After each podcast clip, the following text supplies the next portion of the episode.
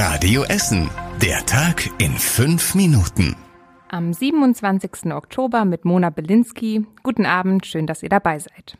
Wir starten mit einer erfreulichen Nachricht, denn den Essener Firmen geht es nach Corona langsam wieder besser. In einer Umfrage der IHK sagen knapp die Hälfte der Firmen, dass die Geschäfte gerade ganz gut laufen. Vor einem Jahr hat das nicht mal jede dritte Firma gesagt.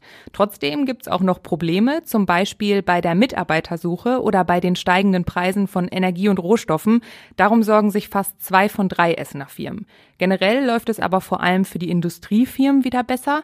Restaurants und Hotels geht es weiter nicht so gut gut.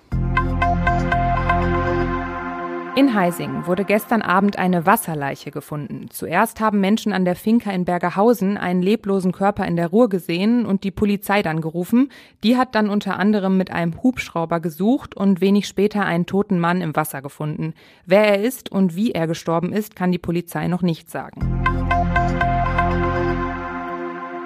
Unsere zwei neuen Superblitzer, die an der Bismarckstraße im Südviertel und an der Bernestraße in der Innenstadt stehen, machen sich für die Stadt wohl bezahlt. Seit drei Monaten sind die scharf gestellt und in der Zeit wurden schon über 5500 Autos geblitzt. Die waren zu schnell unterwegs oder sind über Rot gefahren.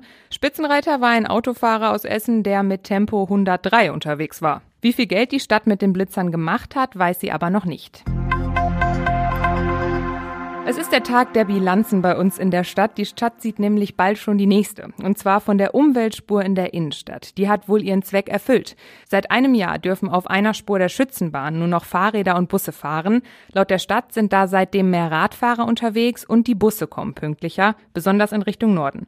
Luft nach oben gibt es aber trotzdem noch. Unter anderem sollen Autos vom Viehhofer Platz leichter auf die Schützenbahn kommen und in Richtung Süden soll der Busverkehr verbessert werden.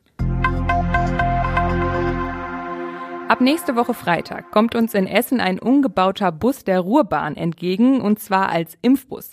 Da können sich dann ab nächster Woche alle, die wollen, impfen lassen. Der Bus steht dann am Kronberg Center im Westviertel. In Rüttenscheid wird es ab heute Abend gemütlich, denn die Winterbeleuchtung wird angeschaltet. Um 7 Uhr wurde der Schalter an der Sichenhauskapelle gedrückt, dann sind die Lichterketten über der Rüttenscheider Straße und rund 40 Bäume angegangen. Auch das Rue Carré Center wurde beleuchtet. Pünktlich zur Adventszeit kommen dann noch die beleuchteten Tannenbäume dazu. Bis Februar bleiben uns die Lichter erhalten. Dann heute nochmal ein Blick auf das, was außerhalb von Essen passiert ist. NRW hat nämlich einen neuen Regierungschef. Mit einer knappen Mehrheit wurde Hendrik Wüst heute ins Amt des Ministerpräsidenten gewählt. Damit löst er Vorgänger Armin Laschet ab. Heute in einer Woche will er in einer Regierungserklärung seine Ziele vorstellen und dabei wohl vor allem an die nächste Generation denken. Beim Sport will Rot-Weiß Essen heute Abend seine Tabellenführung ausbauen. Im Nachholspiel trifft RWE auf die zweite Mannschaft von Fortuna Düsseldorf. Mit einem Sieg könnte sich RWE ein bisschen von der Konkurrenz absetzen. Zeitgleich müssen auch die Handballer vom Tusem ran. In der Sporthalle am Hallo in Stoppenberg spielen sie gegen Tabellenletzten Ferndorf. Da kämpfen die Essener dann weiter um die Aufstiegsränge in der zweiten Bundesliga. Bei Redaktionsschluss dieses Podcasts laufen die Spiele noch. Alle Ergebnisse findet ihr aber nach Abpfiff auf radioessen.de. Beim Wetter können wir uns morgen auf einen richtig schönen Herbsttag freuen. Viel Sonne und kein Regen und warme 18 Grad. Das war's mit den aktuellen Nachrichten von heute. Die nächsten aktuellen Nachrichten bei uns gibt's dann morgen früh ab sechs bei der Radio Essen Frühschicht. Ich wünsche euch einen schönen Abend, danke, dass ihr dabei wart und bis morgen.